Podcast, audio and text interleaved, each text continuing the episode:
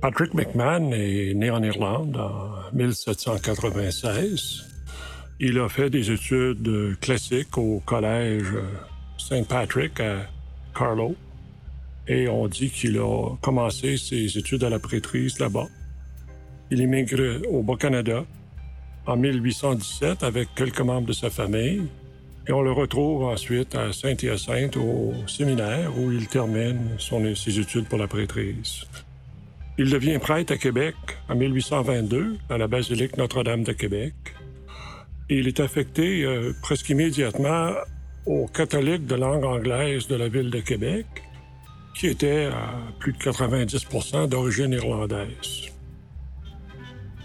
Patrick McMahon a été euh, transféré à Saint-Jean-Nouveau-Brunswick en 1825. Il est revenu à Québec en 1828. Il y avait déjà un comité en œuvre pour voir à la construction d'une église propre aux catholiques de langue anglaise. Le comité avait déjà entrepris des discussions pour acheter un terrain sur lequel ériger l'église.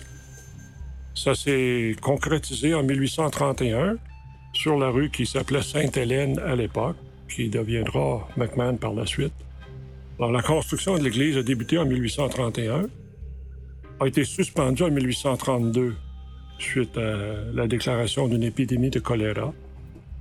La construction s'est terminée en 1833 et devait poser quelques problèmes pour le diocèse parce qu'on voyait sans doute venir le désir des Irlandais d'avoir une paroisse autonome et de ne pas être une simple chapelle de Notre-Dame de Québec. L'abbé McMahon a été impliqué dans tous les dossiers de la communauté irlandaise. Il était, pendant bien des années, le seul prêtre de la communauté.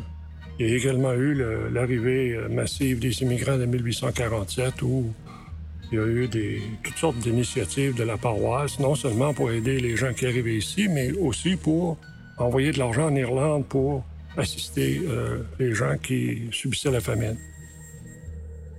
Ce que Patrick McMahon laisse en ville, et qui serait sans doute sa plus grande fierté, c'est l'existence de la paroisse Saint-Patrick.